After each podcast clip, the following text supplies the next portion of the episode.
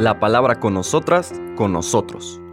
Una reflexión de la palabra cotidiana en diálogo con el acontecer de la comunidad universitaria.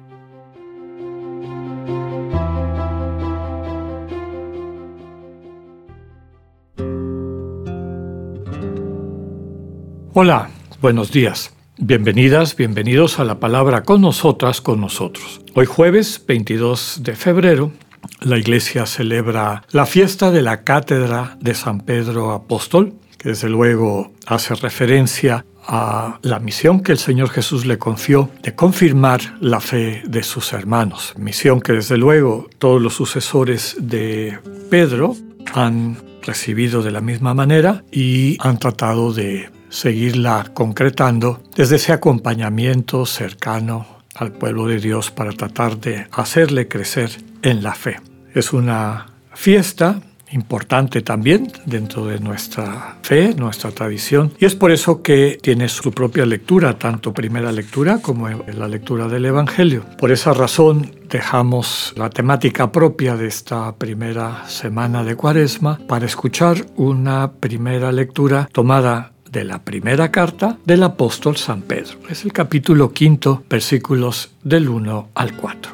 Hermanos, me dirijo ahora a los pastores de las comunidades de ustedes, yo, que también soy pastor como ellos, y además he sido testigo de los sufrimientos de Cristo y participante de la gloria que se va a manifestar. Apacienten el rebaño que Dios les ha confiado y cuiden de él no como obligados por la fuerza, sino de buena gana, como Dios quiere, no por ambición de dinero, sino con entrega generosa. No como si ustedes fueran los dueños de las comunidades que se les han confiado, sino dando buen ejemplo. Y cuando aparezca el Pastor Supremo, recibirán el premio inmortal de la gloria. Palabra de Dios.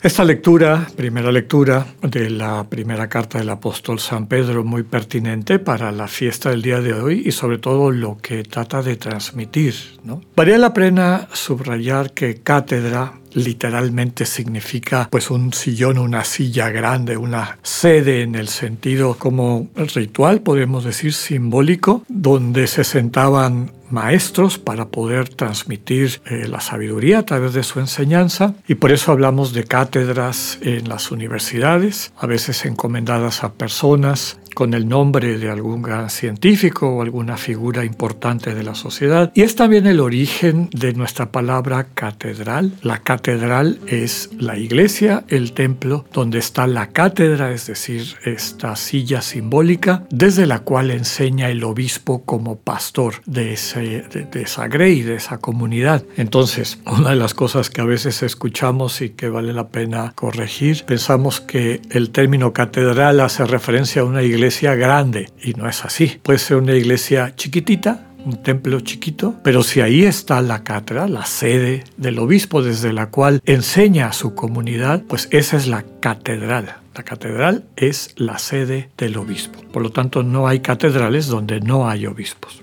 aunque haya iglesias grandes. La lectura que escuchamos de la primera carta del apóstol San Pedro es un excelente ejemplo para explicar por qué aquella nomenclatura antigua que algunos de nosotros y nosotras escuchamos que se fue perdiendo con el tiempo, de llamar estos textos epístolas, recordarán se hablaba de las epístolas de Pablo, epístola en este caso de Pedro, primera epístola del apóstol San Pedro, a lo mejor son más claras para entender el género literario de estos textos. Una carta normalmente se le dirige a una persona, ¿no? Querida mamá, querido hermano, muy estimados señores, etc. Está dirigido a una persona, podríamos decir, por nombre. Cartas son, por ejemplo, la carta de Pablo a Tito, a Timoteo, etc.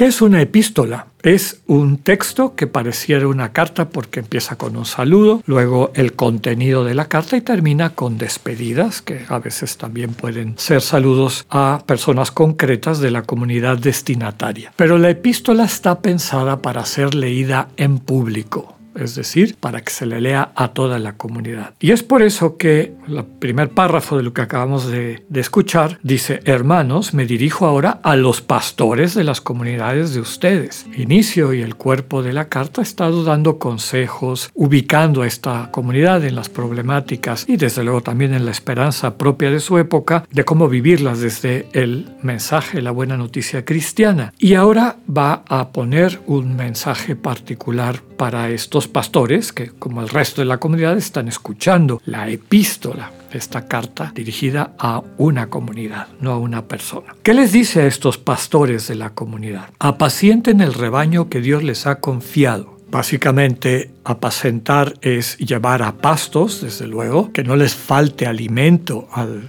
rebaño, que, que, no les falte ser nutrido, pero también implica protegerlo de los peligros que hay en el entorno, contenerlo, en situaciones también de peligro para que no se desbalaguen, como decimos, no se vayan por todos lados, etcétera, etcétera.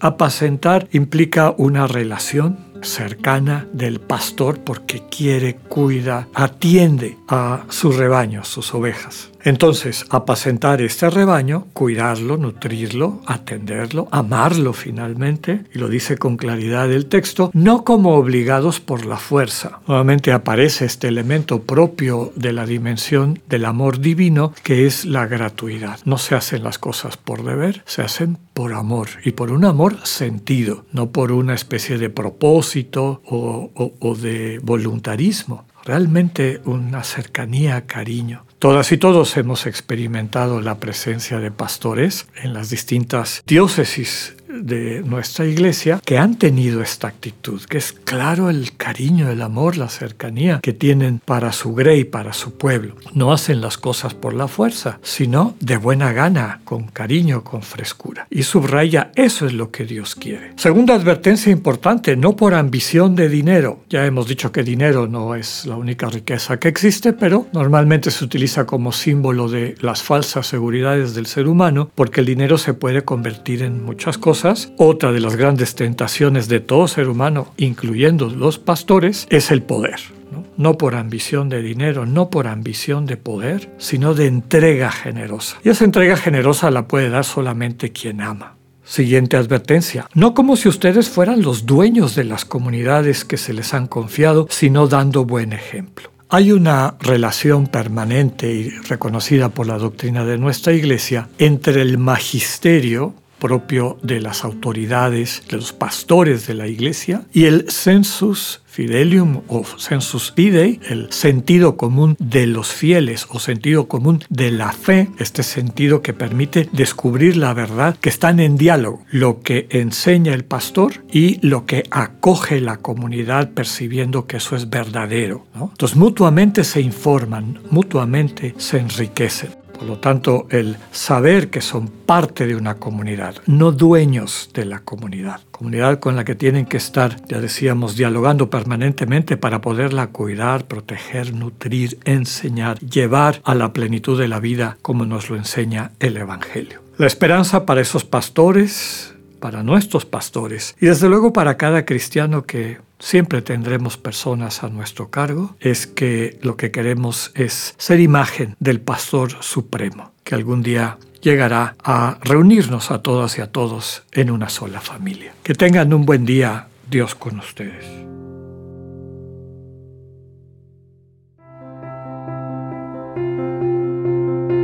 Acabamos de escuchar el mensaje del Padre Alexander Satirka. Escúchalo de lunes a viernes a las 8.45 de la mañana por radioiberoleón.com a través de nuestra app gratuita para iOS y Android o por Spotify. Esta es una producción de Radio Ibero León en colaboración con el ITESO, Universidad Jesuita de Guadalajara.